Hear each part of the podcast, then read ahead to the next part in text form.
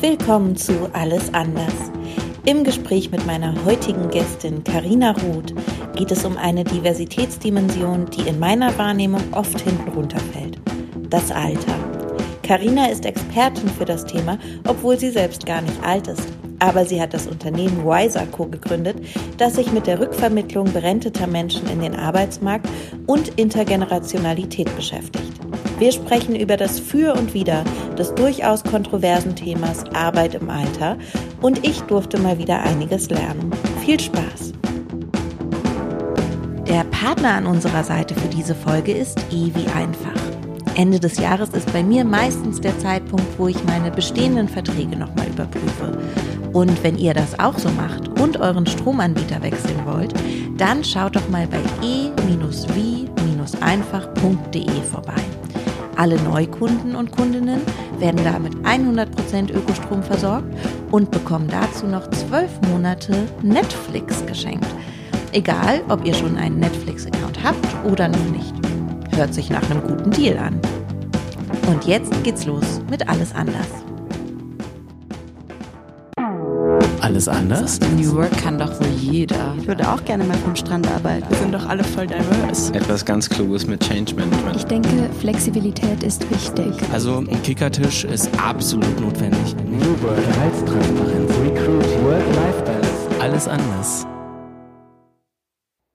Liebe Karina, äh, vielen Dank, dass du da bist. Ich freue mich auf unser Gespräch. Hallo Lana, ich freue mich ebenso hier zu sein.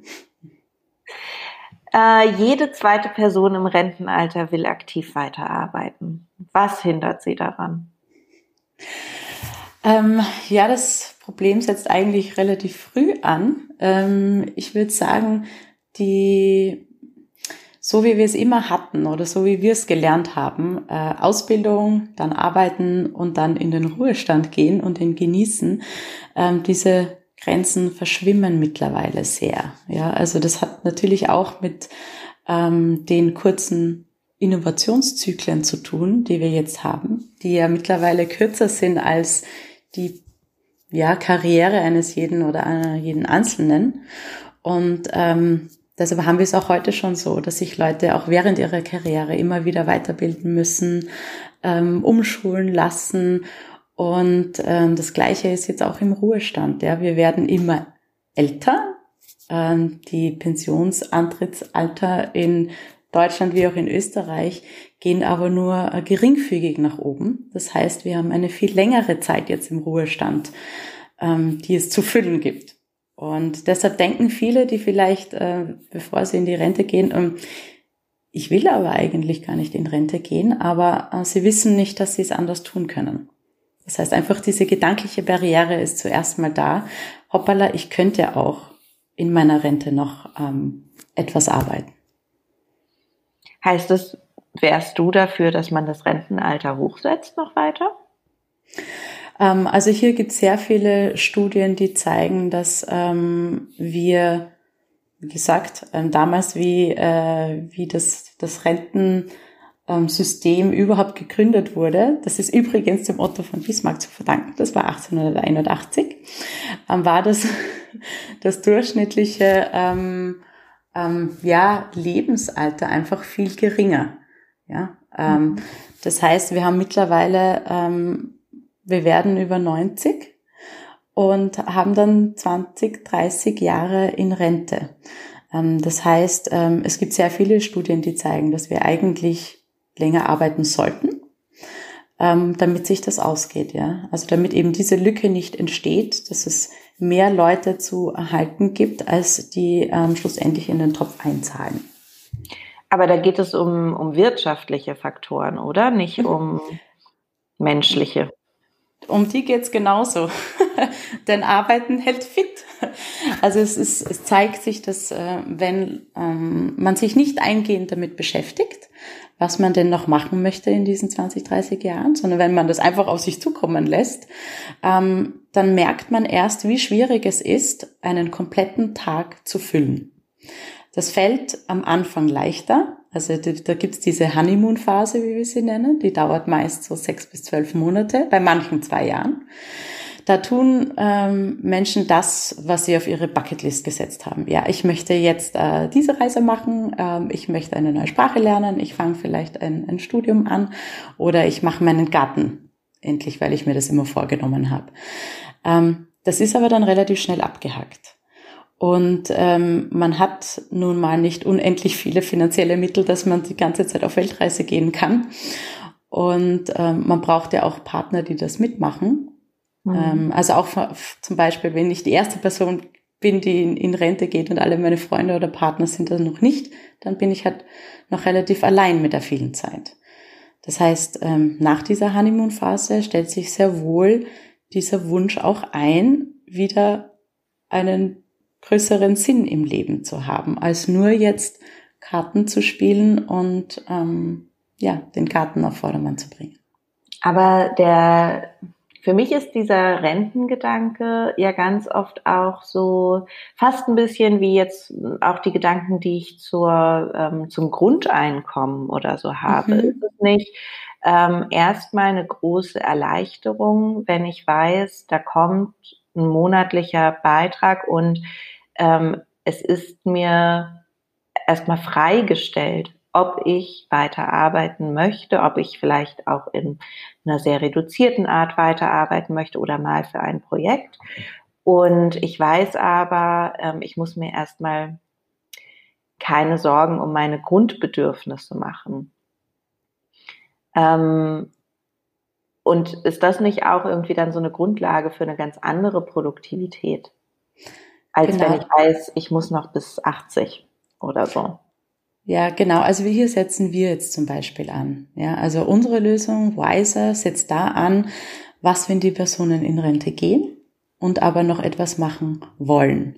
Also ähm, es ist ja in Deutschland so, ähm, jeder, der in der Regelalters oder jeder, der die Regelaltersgrenze erreicht hat und dann in Rente geht, ähm, darf ja auch unbegrenzt dazu verdienen. Also man kann ähm, sehr wohl diese, äh, also in Rente gehen und dann zusätzlich ähm, etwas tun. Und das lässt der, der Staat auch zu und man muss es einfach ganz normal versteuern, wie jedes andere Einkommen ähm, eben in Deutschland auch.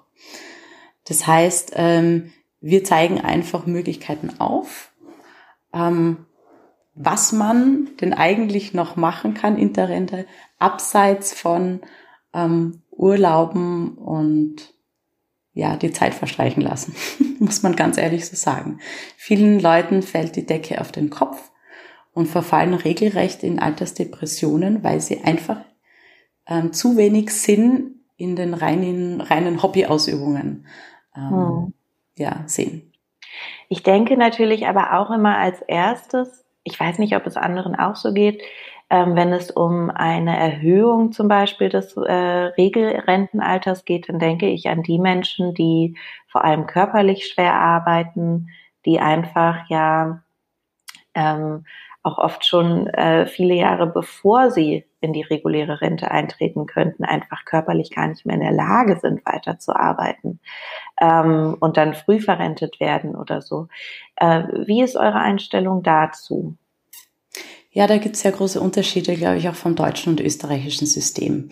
Also bei euch ist es ja so, dass ähm, die Regelaltersgrenze 65 war und jetzt auf 67 angehoben wird, schrittweise. Bei mhm. uns ist es so, ähm, Frauen gehen heute noch mit 60 und Männer mit 65. Das ist eigentlich das gesetzlich vorgeschriebene Alter. Tatsächlich gehen sie aber mit 59. Das heißt, ähm, wie ich vorher gesagt habe, eigentlich müsste dieses Rentenalter höher sein, dann, dann meine ich eher, dass ähm, das Österreichische eher an das Deutsche an ähm, ja, ja. geschlossen okay. werden sollte. Woran also, gut passt, dass das bei euch äh, auch nach Geschlechtern so getrennt ist? Ja, das ist eine gute Frage, aber es wird jetzt angeglichen. Also okay. Frauen werden jetzt an das Männliche angeglichen. Ähm, es ist bei euch ja immer schon so gewesen, ne? Ja. Ich glaube schon, ich bin ehrlich gesagt überhaupt keine Expertin im, im Thema Rente. Ich habe auch, als ich mich auf unser Gespräch vorbereitet habe, musste ich sehr viele Sachen einfach nochmal recherchieren, weil ich gemerkt habe, ähm, ich beschäftige mich manchmal mit dem Rententhema in puncto Altersarmut. Mhm. Ähm, aber ich beschäftige mich in der Tat sehr selten damit, ähm, im Detail. Ja, also es geht in meinem, wenn ich über meine Rente nachdenke, geht es bis jetzt auch nur darum, habe ich genug Geld in der Rente. Ja, ähm, und das ist natürlich ein sehr großes Thema. Äh, aber darüber hinaus bin ich noch überhaupt nicht gekommen, ehrlicherweise. Ja, das, ist, das ist auch ein sehr starkes Frauenthema. Ja, also wir haben die ähm, Motivationen äh, der Menschen analysiert, wieso sie denn in der Rente vielleicht ähm, etwas arbeiten möchten. Und in Österreich sind ähm, der soziale Kontakt und noch die Wertschätzung ähm, erfahren für das, was man weiß und was man bieten kann. Ähm, und das ähm, ja, Weitergeben von Informationen. Und an vierter Stelle ist der äh, Hinzuverdienst. Und in Deutschland ist aber eine äh, Ebene drüber, da ist er an dritter Stelle. Ähm, also es ist ein etwas, ähm, es ist in vielen Ländern, es ist die erste Motivation, ja. Also wir leben in sehr guten ähm, Strukturen hier und können eigentlich von Luxus sprechen, dass wir so ein tolles Rentensystem überhaupt haben. Aber es sieht so aus, als würde es nicht so bleiben und als würde die Motivation des Hinzuverdienst sehr wohl weiter nach oben rutschen. Und vor allem, ähm, also in Deutschland kann ich dir zum Beispiel sagen, dass jede zweite Person, die ähm, seit 2020 in Rente gegangen ist, ähm, 700 Euro monatlich zu wenig hat, um den Lebensstandard aufrechtzuerhalten. Das heißt jetzt nicht, dass jede Person hier in eine Altersarmut rutscht, aber das heißt, dass sie entweder, ähm, dass sie entweder ähm, den Lebensstandard hm, zurückschrauben oder etwas dazu verdienen müssen, um gleich weiter zu leben, wie sie es vorher getan haben. Und sind es die Zahlen, die nur aus der gesetzlichen Rente kommen oder aus der gesamten Vorsorge, die die Personen für sich getroffen haben? Das sind die aus der ähm, gesetzlichen. Ja. Also das sind, äh, 700 Euro im Monat, das ist eine ja. sehr große Summe. Das ist das echt ist der Wahnsinn. Groß. Und die Entwicklung geht ja dahin, dass, dass die Lücke wahrscheinlich noch größer wird, oder? Ja, davon ist auszugehen. Hm. Weil ähm, wir haben äh, einfach weniger Leute, ähm, die nachkommen. Ja, also ich müsste jetzt immer die österreichischen und die deutschen vergleichen und beide im Kopf haben. Aber zum Beispiel bei ähm, wenn wir jetzt allein nur an, an Ingenieure denken, da gehen 700.000 äh, in den nächsten neun Jahren in Rente in Deutschland und es kommen nur 300.000 ähm, nach, die derzeit in Ausbildung sind. Mhm. Das ist ja auch ein unglaubliches Wissen, was da verloren geht. Gibt es einen Plan, wie wir dieses Wissen halten können oder müssen die Leute dann einfach immer weiterarbeiten, um zu beraten oder einzuspringen oder wir brauchen ja Ingenieure. Ja, also ich glaube, der Staat hat keinen Plan, wie dieses Wissen gehalten wird. Das basteln sich die meisten Unternehmen selbst zusammen im Moment. Ja, mhm. ähm, also es gibt verschiedene ähm, Initiativen, aber ich kann dir sagen, dass ähm, 75 Prozent aller Konzerne kein effizientes Offboarding für ihre Mitarbeiter in die Rente haben. Mhm. Also das also. ist dass man sich oft nicht Gedanken macht, was geht hier verloren. Ja, ich habe natürlich äh, viele Unternehmen, die sehr genau wissen, welche Skills ähm, es gibt und Wissensmatrixen bauen und genau wissen, okay, welches Wissen hat eine Person, welches ist auf mehrere verteilt oder welches Wissen ist in mehreren äh, Köpfen drin. Ähm, aber das sind, äh, das sind nicht alle. Ja, und äh, in vielen Betrieben gibt es regelrechte Rentenwellen, weil das ist ja gerade jetzt die Babyboomer-Generation, die in äh, Rente geht. Und da trifft es oft ähm, 20 Prozent der Belegschaft, wenn das ein eher älter aufgestellter Betrieb ist. Pro Jahr? Oder in welchem Zeitraum? Ja, es ist meistens ein Zeitraum, ja. Man redet oft von ähm, fünf Jahren oder, oder zehn Jahren, aber ähm, bei, der, bei den österreichischen Bundesbahnen war das ein Zeitraum von drei Jahren. Dass 20 Prozent der, der Äh, nein, das, also das waren 10.000. Das zäh- da waren 10.000, ja, genau. Und das waren sehr operativ tätige, also sie sind noch immer dabei, es sind sehr operativ tätige Menschen, die auch wieder nachbesetzt werden müssen. Und weißt du, äh, welche Branchen davon besonders betroffen sind? Weil so diese sehr jungen Medienbranchen ähm, ja wahrscheinlich weniger. Ja, es sind schon die Traditionsbetriebe. Also die generell ältere Strukturen haben, fallen, es fällt halt auch der deutsche Mittelstand hier hinein. Ja, ähm, also Startups sind jetzt nicht betroffen. Die sind ähm, meistens sehr, sehr jung aufgestellt. Ja, aber das, das, das kann von äh, Chemie, Pharma, Automobil, Maschinenbau generell, ähm, das ist dann sehr betriebsabhängig auch. Aber es sind sehr viele äh, staatliche auch davon betroffen. Ja, also es gehen ähm, sehr viele Staatsanwälte in Pension, sehr viele Ärzte. Ähm, es ist halt durch die Bank, weil ähm, ja, diese Generation hat halt einfach überall gearbeitet. Hm. Ihr seid ja, du hast mit Claudia Bachinger zusammen Mhm. Gegründet. Ähm, und ihr sagt, eure Vision ist eine Welt, in der Alter uns nicht definiert. Das hört sich erstmal total schön an. Aber wie seid ihr überhaupt auf dieses Thema gekommen? Ihr seid ja selbst noch total jung, beide. Ja, das werden wir komischerweise auch immer wieder gefragt, wieso macht jung etwas für alt? Als wäre das so absurd. Es könnten nicht auch ähm, Männer sich für Frauen einsetzen umgekehrt. Nein, okay. Aber ich weiß, Ich ist- überhaupt nicht, dass es absurd ist. Ich habe nur in der Tat, ja gut, da bin ich jetzt von meiner eigenen Ignoranz wahrscheinlich ausgegangen, weil ich ja gerade auch schon gesagt habe, ne, ich, ähm, ich beschäftige mich nicht mit meiner Rente. Jedenfalls nur, wenn es wirklich, wirklich dringend wird. Mhm. Ähm, und ich frage mich einfach, wie seid ihr darauf gekommen, dieses Thema Mhm. zu eurem Geschäft zu machen? Klar, da darf ich mit ähm, Claudias Geschichte beginnen. Also sie kommt ja aus dem Journalismus und hat mehrere ähm, Dokumentarfilme gedreht. Und eine Doku war zum Thema Zukunft, gemeinsam mit dem Zukunftsinstitut. Und da wurden eben Themen ähm, bearbeitet, wie werden wir in der Zukunft leben, arbeiten, demografischer Wandel, also das ganze Thema Silver Society, was hat das alles für einen Impact ähm, und auch die Gig Economy. Und da hat sie sich zuerst mal dieses ganze technische Wissen angeeignet und natürlich auch Leute interviewt.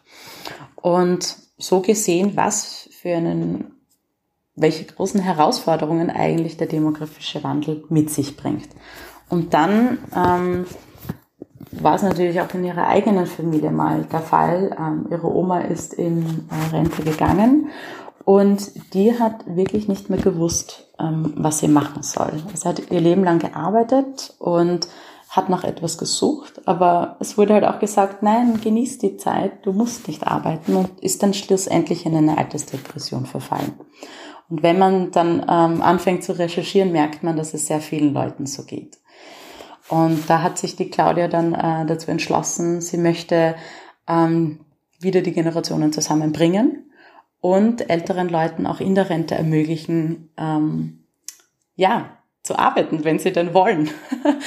und dann sind wir eben draufgekommen, dass eigentlich 50 Prozent aller Leute, die in Rente gehen, in Deutschland, Österreich und in der Schweiz ist das so, ähm, eigentlich noch etwas arbeiten wollen. Ich rede jetzt hier nicht von Vollzeit in der normalen Anstellung weiter, sondern projektbasiert, vielleicht geringfügig, einen Tag in der Woche oder tageweise. Ähm, aber ja, es, es gibt einem eine Aufgabe. Also so hat es bei ihr begonnen und ich kann dem nur zustimmen.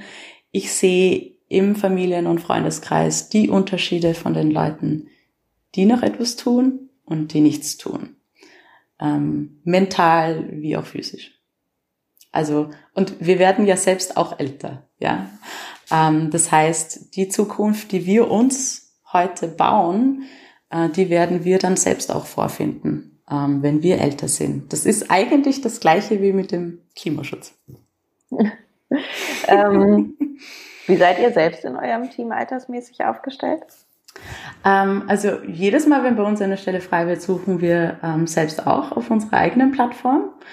Ähm, wir haben einige Leute, die eben fixe und Vollzeit im Team sind. Das sind meistens Leute, die traditionell im Berufsleben noch stehen. Ähm, aber unsere Freelancer, Projektmitarbeiter, Leute, die geringfügig bei uns sind, das sind dann meistens äh, Leute aus der Zielgruppe selbst. Und wie, ähm, wie erreicht ihr die Zielgruppe, also eure Zielgruppe, die älteren Menschen, die Menschen in Rente, ähm, mhm. weil so Startup, Jobbörse, digitale Jobbörse, meistens erreicht man die Menschen ja viel über Social Media, über digitale Kanäle. Ähm, sind so viele ältere Menschen in digitalen Kanälen unterwegs? Äh, Habe ich da irgendwie ganz veraltete Vorurteile? Also zuerst mal vorweg, wir haben ja zwei Modelle. Das eine ist ja die Plattform, mit der wir gestartet haben, wo wir Leute miteinander matchen. Aber wir haben ja auch ähm, noch das, das zweite Standbein, das ist diese Enterprise-Lösung, wo Firmen intern ihre eigenen Mitarbeiter, wenn sie in Rente gehen, ähm, weiter in einem Pool behalten können, in Kontakt bleiben und zurückholen. Das heißt, die bringen jetzt zum Beispiel ihre eigenen Senior Talents und erfahrene Mitarbeiter mit. Ähm, aber auf der Plattform haben wir das immer so gemacht, dass eigentlich PR sehr gut funktioniert hat. Ähm, die wurde dann nicht nur ähm, in Printmedien ausgespielt, sondern eben auch in den Online-Magazinen. Das hat sehr gut funktioniert, weil das Thema auch ein sehr, ja, ein neues war und ein greifbares, also auch ein sehr dankbares. Aber Facebook wird auch immer älter. Das heißt, wir haben ähm, sehr gute Resultate auch mit, mit Facebook erzielt. Ja. Und natürlich auf Instagram und, und, und TikTok sind sie eher weniger. Zwar auch, aber etwas ja. weniger. Meine Oma, meine Oma hatte auch ein Facebook-Profil, das stimmt. Ähm, und war da auch aktiv. Ich habe dann immer so ähm, ein bisschen unangenehme Posts auf meiner Pinnwand gekriegt von Omi, weil sie mir eigentlich eine private Nachricht schicken wollte. aber, ja, aber wie man sieht, ähm, sie hatte keine Angst. Das ist sehr wichtig, sondern es einfach ausprobiert. Ja. Das stimmt. Ähm, du sagtest ja gerade auch, äh, du siehst oder ihr seht und Studien beweisen das wahrscheinlich auch einen großen Unterschied zwischen Menschen, die aktiv bleiben ähm, im Alter, ähm, in der in der gesundheitlichen Entwicklung.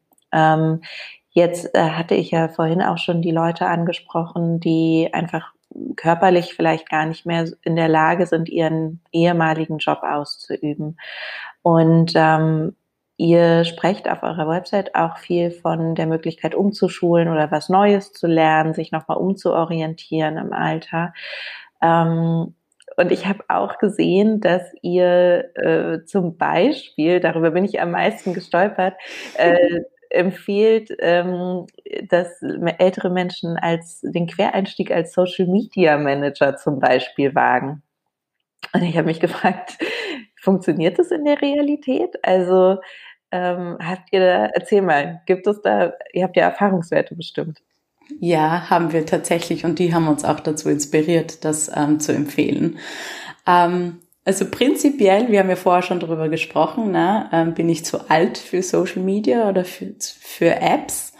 Ähm, also das Gefühl, zu alt zu sein, ähm, kommt vielleicht daher, dass ich einfach grundsätzlich die Peers oder die Inhalte, die ich gewohnt bin, dort nicht sehe und mich halt vielleicht deshalb nicht dafür interessiere.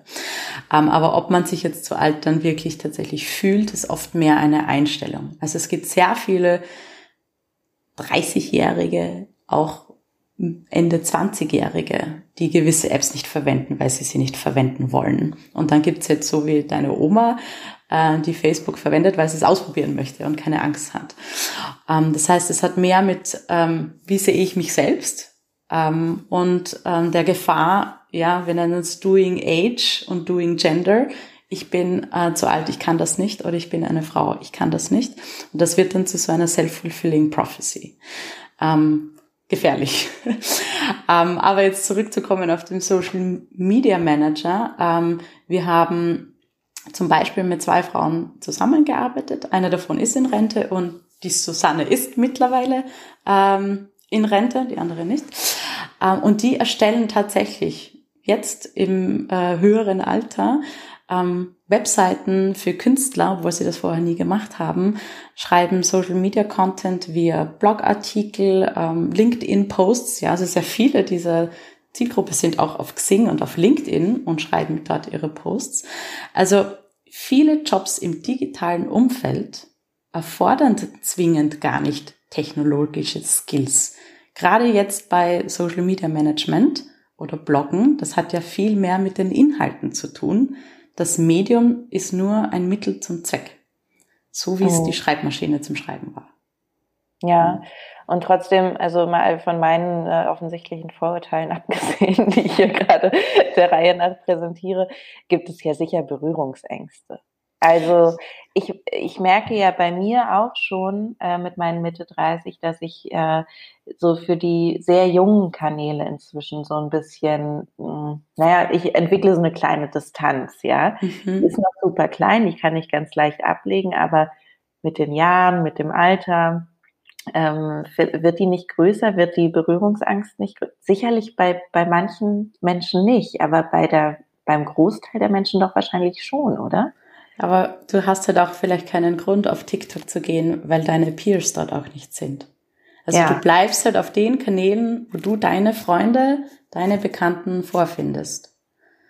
Wenn, wenn, wenn die jetzt ähm, wechseln würden und woanders hingehen, dann würdest du höchstwahrscheinlich auch nachziehen. Aber du hast halt keinen keine Motivation und keinen Grund. Ja, aber wenn die Motivation groß genug ist, das sehen wir ja jetzt auch. Ja, also viele haben gesagt, ja, jetzt bau dir da eine digitale Lösung für, für ältere Leute. Können die überhaupt damit umgehen? Na, sehr wohl können sie es, weil die Motivation, ähm, vielleicht noch was zu arbeiten, ähm, ist halt einfach groß genug. Genauso wie bei bei Tinder, ja, Liebe ist eine sehr große Motivation. Ähm, und dann, dann bin ich halt auch gewillt, mich auf Parship anzumelden, weil ich will da jetzt jemanden finden. Und dann ist das auf einmal keine Hürde mehr. Mhm. Und ähm, weißt du was über, also natürlich weißt du was über eure Community. Ähm, wie, wie hoch geht der Altersdurchschnitt bei euren NutzerInnen? Ähm, ja, also durch die Bank sind wir jetzt so zwischen 58 und 68. Das ist so das, das Durchschnittsalter. Wir haben natürlich so eine typische gausche Glockenkurve, sind auch einige über 80 drauf, aber das ist so der, die Majority, ja. Mhm. Und weißt du auch was darüber, wie viel ähm, die Leute dann im Durchschnitt arbeiten wollen? Oder in, also gehen die in Teilzeit, gehen die in nur so Projektphasen rein, gehen die auch teilweise wieder in Vollzeitjobs? Ja, das hatte ich vorher schon kurz angesprochen. Also die wenigsten machen wirklich Vollzeit. Ähm, weil viele wollen nebenbei noch ihre, wie schon gesagt, ja, ihre Hobbys ausüben oder haben das ein oder andere Enkel, auf das sie gerne aufpassen möchten. Ähm, das heißt, äh, der Großteil möchte ähm, projektbasiert oder Teilzeit arbeiten. Oder so, so Minijobs. Ja. Hm. Hm. Erzähl mal bitte, was so die schönsten Geschichten sind, die ihr erlebt habt bis jetzt. Das ist so schwierig zu sagen, weil es sind mittlerweile sehr viele. Also ich würde sagen, wir erleben sie tagtäglich. Also das, ähm, ich, ich merke sie auch an mir selbst. Also ich bin jetzt eine junge Gründerin und natürlich das Gründerteam, wobei wir waren nicht schon sehr, sehr divers. Ähm, aber unsere Mentoren selbst sind oft aus der Zielgruppe. Ja, das heißt, wir lernen tagtäglich auch von, von Älteren, weil wir dieses Generationenwissensaustausch einfach leben wollen. Aber ich glaube, so die die ersten Matches, die man macht, an die erinnert man sich halt einfach am längsten. Und ich kann mich erinnern, ähm, das war der Richard. Äh, den haben wir sogar mehrmals gematcht, weil ihm war ein Job offensichtlich nicht gut genug. Er wollte einfach mehrere verschiedene Dinge auch äh, machen. Und den haben wir tatsächlich damals, also er ist technischer Zeichner, und hat, hat auch ähm, sein Spezialist in ähm, Materialkunde und den haben wir dann in ein Startup äh, vermittelt. Ähm, das heißt Exomis und die machen äh, Exoskelette ähm, zur Erleichterung der Arbeit am Fließband und in der Logistik. Und äh, es hat ist sich dann aber herausgestellt, dass er so viele Dinge gemacht hat. Ähm, es hat ihm so gefallen. Das war das erste Mal für ihn, ja, dass er Startup-Erfahrung sammeln konnte und alle alles machen. Und für dieses junge Team war es natürlich ähm, fantastisch, dass er diese Riesenexpertise mitbringt, ähm, weil er das einfach 20, 30 Jahre lang gemacht hat. Ähm, das heißt, das war so ein schönes Beispiel, wo halt beide voneinander lernen können. Jung von alt wie auch alt von jung. Und merkst du auch oder kriegt ihr das auch äh, zurückgespiegelt, dass dieser Austausch ähm, irgendwie auch so die, ähm, vielleicht so diese Brücken zwischen den Generationen ein bisschen ähm, größer baut? Oder also gibt es so dieser, dieser Lerneffekt, den man voneinander hat, bringt er die Generationen auch generell weiter zusammen? Ja, und das ist eigentlich auch eines der wichtigsten Instrumente, wie man die Kluft zwischen den Generationen schließen kann. Ähm, also wir wissen, dass, und das hat mich immer so schockiert, und auch heute noch, wenn ich es jetzt wieder sage, aber nur drei Prozent der jungen Erwachsenen sprechen regelmäßig mit Menschen über 53 außerhalb der Familie. Das muss man sich mal vorstellen. Das heißt, viele sprechen überhaupt nicht mit älteren Leuten, wenn es nicht Mama und Papa sind oder Oma und Oma. Das heißt, das Verständnis voneinander, ja, ist nicht da. Also umgekehrt dann natürlich auch nicht. Das heißt, man weiß eigentlich gar nicht, wie diese Generation tickt und man vertraut dann auf das, was man liest, auf das, was man hört. Ähm, es entstehen Vorurteile, die überhaupt keine Berechtigung haben und das, das muss man aufbrechen. Man muss ja Aufklärung schaffen und wie schafft man das am besten natürlich, indem man sie zusammenbringt und indem man Situationen schafft, wo sie gemeinsam arbeiten und Wissensaustausch passiert. Ähm, aber auch, ich, ich finde, das ist auch sehr wichtig, ähm, also ich empfehle das auch immer, ähm, äh, TV-Formate machen das auch oft sehr gut. Ja, also was, was Modern Family vielleicht für die gleichgeschlechtliche, gleichgeschlechtliche Partnerschaft war, ja, für alle US-Amerikaner, die das ein bisschen aufbringen und ähm, das sexy machen. Das ist halt, also Altersdimension kann das sein Grace and Frankie oder The Kominsky mhm. Method auf Netflix. Ähm, die machen Alter sexy oder ähm, The Intern. Ja, man lernt nie aus mit Robert De Niro. Also das sind, das bringt es dann halt auch in die Breite. Ja, das, das, das kann dann jeder auch anschauen, der gerade nicht die Möglichkeit hat, jung und alt äh, zusammenzubringen und zu arbeiten. Also es ist ein sehr großes Thema und wir können auch nur unseren kleinen Beitrag leisten. Aber ja, ja es ist halt einfach ein komplettes Bewusstsein. Diese, diese drei Prozent, ähm, ich kannte die Zahl nicht. Mhm. Die hängt mir auch jetzt gerade die ganze Zeit, während du redest, im Kopf, weil ich mich total erwischt fühle. Ich habe auch, ähm, ich treffe total darauf zu. Ich glaube wirklich, ich habe, mir fällt niemand ein, über 53, mit dem ich regelmäßig, naja, vielleicht zwei Leute. Aber die sind auch wirklich sehr eng an dieser 53er Grenze. Ähm, Freundinnen von meiner Mutter. Aber ansonsten, also ja, ich, ich bin, ich bin das komplette Klischee. Ich muss da, glaube ich, ganz dringend dran arbeiten. Und die Kluft, äh, die wir gerade auch schon angesprochen haben, ne? also äh, ich finde, man merkt die ja gerade in so vielen Themen. In der Klimakrise kommt diese Kluft zwischen Jung und Alt immer wieder auf. Ne? Dieses so, äh, ihr Alten trefft jetzt Entscheidungen, die ihr gar nicht mehr ähm, aus äh, äh, müsst. Ähm, ihr trefft Entscheidungen für die, für uns jungen Menschen, die wir, mit denen wir dann irgendwie klarkommen müssen.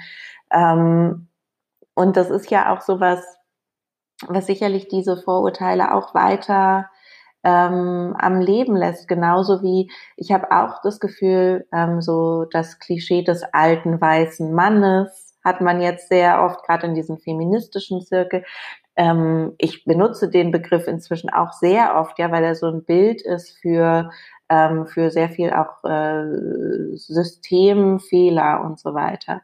Ähm, was sind so, also du sagtest gerade, es ist ein wichtiges Instrument, die Leute im Alltag zusammenzubringen, im Arbeitsalltag vielleicht auch zusammenzubringen, um besseres Verständnis zu schaffen. Ähm, aber was würdest du sagen, sind so die ersten Schritte dahin, um sich anzunähern? Was sind so vielleicht im Unternehmen die besten Maßnahmen, die man treffen kann, um auch ein attraktives Umfeld für ältere Menschen zu schaffen? Weil ähm, die müssen sich ja dann irgendwie auch vorstellen können, in, einer, in einem Unternehmen zu arbeiten, wenn sie Beispiel die einzige Person sind, die über 30 Jahre älter sind als die anderen oder so. Ja, das ist ein Thema, das betrifft halt hauptsächlich Startups, dass, es, dass sie jetzt die einzige ältere Person sind. Ja, also die ähm, die Unternehmenslandschaft in, der, in Deutschland ist ja hauptsächlich der Mittelstand und der ist tendenziell etwas älter. Ja, also das, die müssen jetzt nicht schaffen, dass sich Ältere wohl fühlen, weil eigentlich ähm, haben die diese Industrie mal aufgebaut. Ja, also es ist eher eigentlich von unserer Seite auch aus, finde ich, wichtig. Wir müssen uns auch annähern. Ähm, also es ist ja auch in unserem Interesse, ähm, mehr mit ihnen zu sprechen. Also wir mit ihnen, also wenn wir jetzt von Jung und Alt reden, ähm, weil sie vielleicht auch die, die Probleme nicht richtig verstehen. Das heißt, ähm, Familienbetriebe funktionieren ja schon seit Generationen so, ähm, dass Jung mit Alt gemeinsam arbeitet und das gut funktioniert. Und das ist ja auch so das Standbein von nicht nur Deutschland, sondern auch Österreich. Aber es scheint, als hätten wir es etwas verlernt. ähm, also es wurde früher viel öfter ähm, ähm, gemacht, als es heute so ist. Ja, also wir sind ja eine Generation, die vielleicht nicht so gern ähm, auch von den, von den Älteren lernt. Ja, wir sind eine Generation, die sehr viel ähm, Freiheiten hat, ähm, sehr früh äh, erfolgreich sein möchte und ähm, glaubt es auch besser zu können. Aber man muss halt nicht alle Wege neu gehen. Man kann auch Abkürzungen nehmen, wenn man die richtigen Inputs bekommt oder das, ähm, das Rad nicht immer neu erfinden. Also es ist auch eine, eine Kunstwissen anzunehmen. Ja, also Wissen natürlich zu geben und auch anzunehmen. Das muss aber auch in beide Richtungen funktionieren. Also Unternehmen können das ähm, facilitaten, indem sie, ähm, es gibt Mentoring-Programme, ähm, aber das sollte halt auch so aufgesetzt werden, dass nicht nur Jung von alt lernt, sondern auch alt von jung. Ja, gerade wenn es vielleicht um digitale neue Tools geht, ähm, die die Jungen vielleicht ähm, sch schneller ähm, greifen können, weil sie halt native sind, ähm, aber die man halt gut erklären kann. Mhm. Oder oder Job Job Tandems. Ja, also Ikea zum Beispiel macht das. Die teilen äh, einen Job zum Beispiel auf, also in, in äh, Südkorea. Wir waren in Südkorea vor eineinhalb Jahren und ähm, da teilt sich eine äh, Mutter in, äh, ja, die noch in der Karenz oder dann in der Teilzeit ist, äh, eine Stelle mit einer Person in Rente. Also da bringt, das sind so äh, Modelle, wo ich es schaffe, Jüngere mit Älteren zusammenzubringen. Mhm. Also so ein Job-Sharing-Modell, was wir, also hier in Deutschland ist so ein, gibt es mehrere Firmen, die das so sehr erfolgreich in den letzten Jahren ja auch in Führungspositionen mhm. aufgestellt haben. Weißt du, wie die das dann ähm, gestalten? Also gibt es ein Job teilen ist ja die eine Sache, die Aufgaben ausführen ähm, sozusagen, aber ähm, gibt es dann irgendwie einen Tag oder einen halben Tag in der Woche, wo man, wo die beiden sich zusammensetzen und voneinander lernen? Oder ähm, weißt du darüber mehr?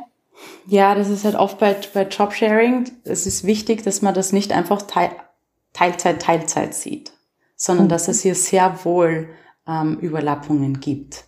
Weil sonst kann ich einfach eine Stelle mit zwei Teilzeitpersonen besetzen. Das, das geht komplett am Sinn vorbei.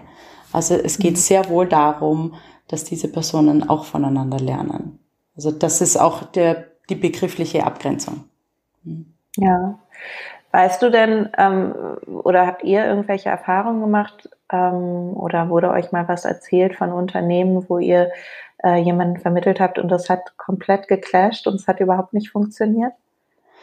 Also riesige Clashs kann ich dir jetzt könnte ich dir nicht sagen, dass es ein, ein Clash war. Also es, man muss einfach beim Matching aufpassen, dass die Erwartungshaltungen halt abgesteckt sind, weil, ähm, wie gesagt, ich, ähm, das sind eben Menschen, die da nicht mehr Vollzeit und fix arbeiten wollen, sondern sie genießen natürlich ihre Freiheit und, und möchten dann auch ähm, unabhängig und flexibel sein. Ja, also ich kann dann nicht erwarten, dass die Person dann ähm, komplett äh, voll mit Überstunden dann bei mir sitzt in meinem Start-up und ähm, also die, die haben das ja schon durchgespielt und möchten eben auch ihre ähm, Nebentätigkeiten dann noch ausüben können. Also das ist gerade diese Freiheit, die einem ja dann ähm, zusteht, wenn man in Rente ist und freiwillig ja etwas arbeiten möchte,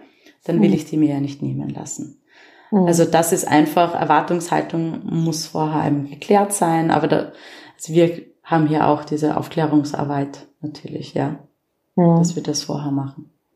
Ich erinnere mich, ähm, ich glaube Anfang dieses Jahres habe ich mit einem Freund gesprochen, der, ähm, der die Geschäftsführung von einem Unternehmen übernommen hat. Und der hat mich gefragt, ähm, meinte, wir haben halt, wir sind ein sehr junges Team, aber es gibt gerade so in den administrativen Positionen noch ähm, zwei, drei ältere Frauen, die schon einfach ewig im, eigentlich schon immer im mhm. Unternehmen sind. Und die Kommunikation untereinander funktio funktioniert überhaupt nicht, aber wir müssen jetzt die letzten Jahre mit den, mit den beiden halt noch irgendwie rumkriegen.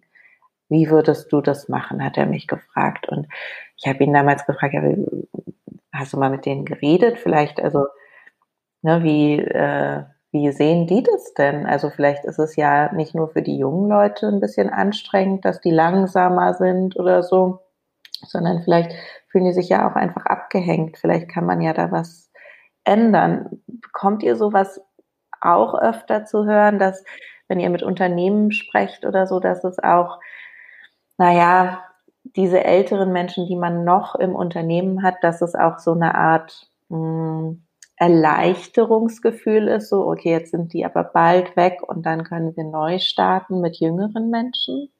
So diese, letztendlich auch dieser diskriminierende Faktor? Ja, das, das, das gibt es. Ähm, das ist auch, ähm, ich sag mal, in Österreich ist das ein bisschen ein Phänomen mit den staatsnahen äh, Betrieben, weil die ja kündigungsgeschützt auch sind. Das heißt, in der Vergangenheit gab es natürlich, das, das gibt ja jetzt bald nicht mehr, ja, aber es, es wurden einfach Regelungen geschaffen, die zum Schutz der Arbeitnehmer ähm, sind oder sein sollten. Und da gehen halt manchmal Schüsse nach hinten los. Ja, also das, man hat dann ähm, oft vielleicht als Betrieb das ist jetzt nicht mehr so, ja, diesen Kündigungsschutz für Ältere haben wir zum Beispiel in Österreich nicht mehr, aber den gab es früher.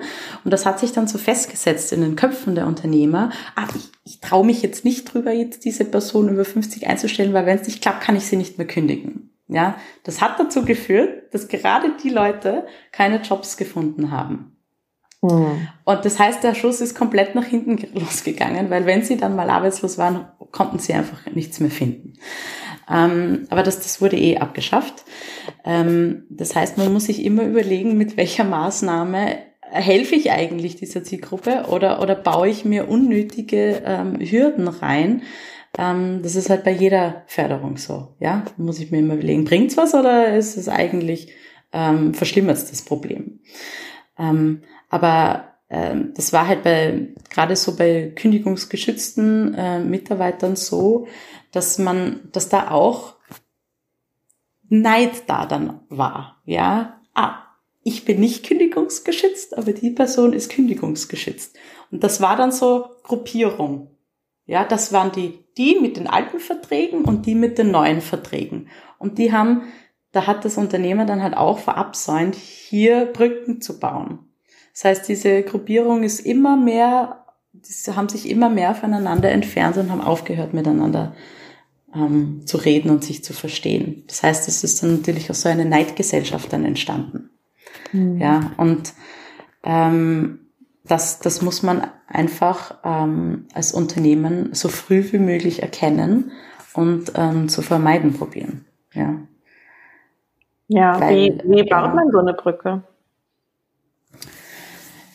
Ja, wenn das Problem schon da ist, also ich würde ähm, versuchen, ähm, Programme im Unternehmen zu erstellen. Also einfach nur mit hinsetzen und mit der Person äh, reden, ist, ist sehr wichtig. Aber Programme auch einzuführen, ähm, die diesen Austausch ähm, erleichtern. ja, und das professionell aufzusetzen und strukturiert. Also nicht davon ausgehen, dass sie es eh selber machen, weil das hat sich gezeigt, dass ja jeder bleibt halt in seinem gemütlichen Eckchen sitzen und redet mit den Peers, mit denen man halt immer spricht, ja.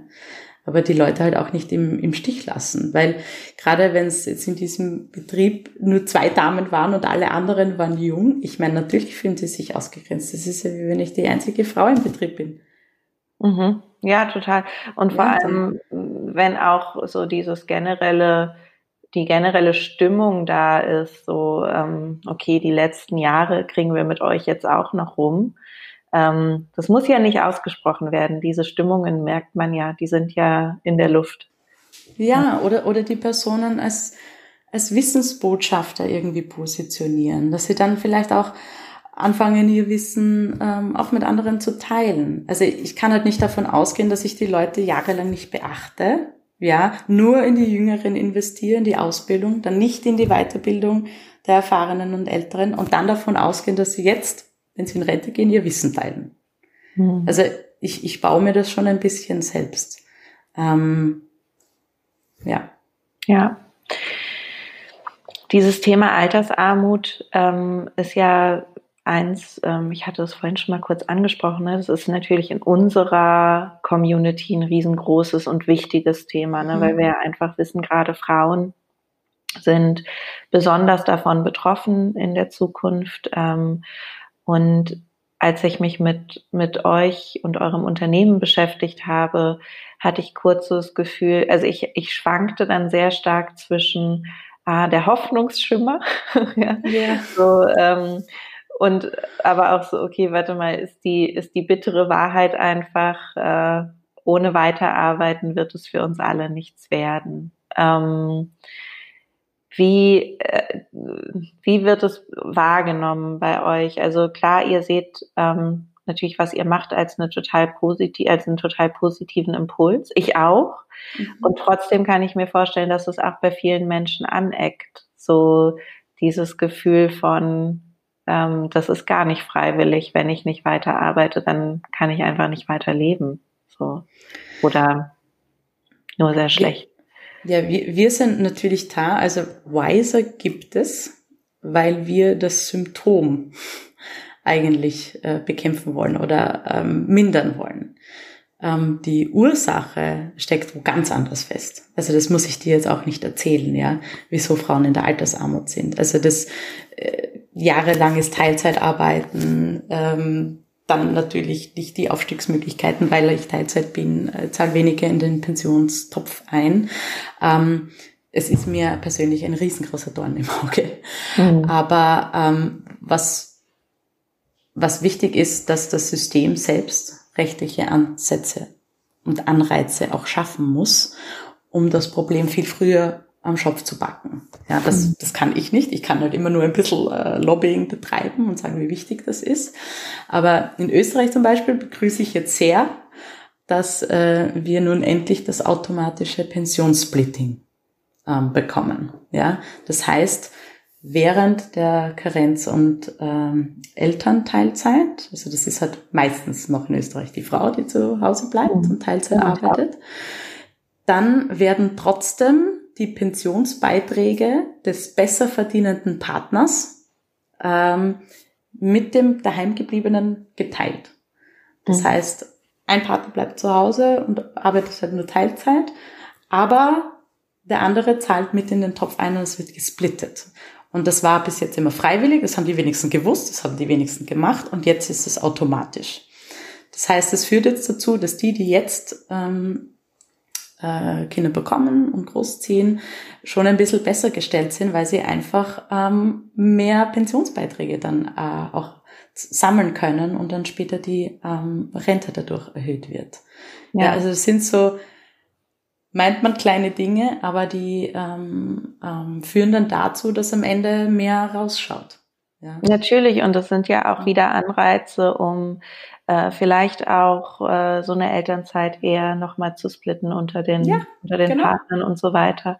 Ähm, ja, diese, diese kleinen Schritte, die so viele Jahre brauchen, um irgendwie getan zu werden, ähm, sind aber super wichtig natürlich. Ne? Ähm, genau. Würdest du sagen, das ist auch so das Thema, worüber du am wütendsten bist in deinem, in deinem Beruf? Woher weißt du das nur? du sagtest gerade Dorn im Auge. Nein, also an dem jetzigen nicht, weil ich kann ja aktiv dran arbeiten. Mhm. Aber ähm, meiner Karriere schon, weil ich bin tatsächlich, ähm, ich hatte eine Konzernkarriere, das hat nicht lange gedauert, weil ich bin relativ früh drauf gekommen, dass ich doch etwas Eigenes machen möchte. Aber ähm, also einer der wütendsten Momente war definitiv, als ich herausgefunden habe, dass ich ähm, für dieselbe Tätigkeit 20 Prozent weniger bekommen habe als meine männlichen Kollegen. Und das, obwohl es, ich glaube, wir waren 5 Prozent äh, Frauenanteil in dem Trading House, in dem ich vorher war. Und das war dann einfach frech, weil ich meine, die paar Frauen, die dann ähm, da mitarbeiten und ähm, im Trading sind, können sie da nicht gleich bezahlen. Ich meine, wo sind wir denn? Wie, wie hast du es rausgefunden? Ähm, das hat mir ein ehemaliger Chef dann erzählt. Und ähm, eine äh, weitere. Also wir waren zwei männliche und zwei weibliche Juniors, Junior Trader. Und ähm, ich habe mich dann auch mit ihr unterhalten. Also ich habe dann auch gewusst, wie viel sie hat. Und sie hatte auch weniger. Ich glaube, es waren dann 15 und ich war 20. Und ja, ich finde es noch immer cool, dass wir beide in der gleichen Woche die Kündigung eingereicht haben. ja. Ah, ja, das kann ich verstehen. Das sind mhm. sehr wütende Momente. Ähm, ja, weil man eigentlich so viel gibt und dann äh, es kommt nicht von irgendwo her, ja. Also man braucht einfach viel mehr Energie und Durchhaltevermögen. Aber wir haben halt nicht mehr. Mhm. also ich weiß nicht, wo man die herholen soll. Was war der schönste Moment in deiner Karriere? Das schönste war, es gab viel mehr schönere als wütende. Ähm, deshalb, ich glaube, es ist immer, wenn wir gutes Feedback kriegen von den Seniors als auch von den Firmen, wie wichtig das Thema ist und wie gut es auch oft funktioniert. Also das sind immer, also jede Success Story ist eigentlich immer so, wir haben einen eigenen Slack-Channel nur mit den Success Stories, wo die reinkommen. Und da freut man sich halt einfach immer.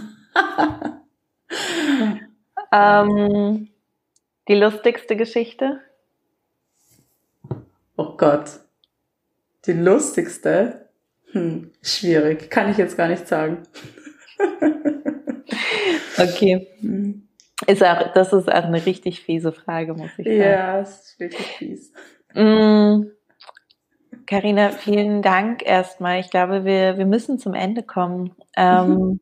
Ich stelle zum Ende immer die Frage, was müssen wir deiner Meinung nach anders machen, damit die Arbeitswelt für alle besser wird? Ähm, also ich glaube, über alle Diversitätsdimensionen hinweg ist einfach Empathie das A und O. Sich in die anderen hineinversetzen. Es fällt vielleicht bei Geschlecht und Ethnie gar nicht so leicht, aber ich glaube schon, dass es beim Alter eigentlich leichter fallen sollte, weil ich meine, jeder von uns ähm, wird dieses Alter mal erreichen, wenn es ihm gegönnt ist oder ihr. Ähm, und ich muss mir einfach vorstellen, was wünsche ich mir, ähm, wie mit mir dann auch umgegangen wird, wenn ich dann später mal ähm, älter bin. Und ja, es ist eigentlich ganz einfach. Ja, ganz einfach und trotzdem ist es natürlich ein, ein, ein Samen, der gesetzt werden muss im Kopf ähm, genau. und an den man sich auch immer wieder erinnern muss, wahrscheinlich an den Gedanken. Mhm. Ähm, aber ein sehr schönes Schlusswort. Vielen Dank für deine Zeit. Danke, Lana, fürs Gespräch. Hat mich gefreut.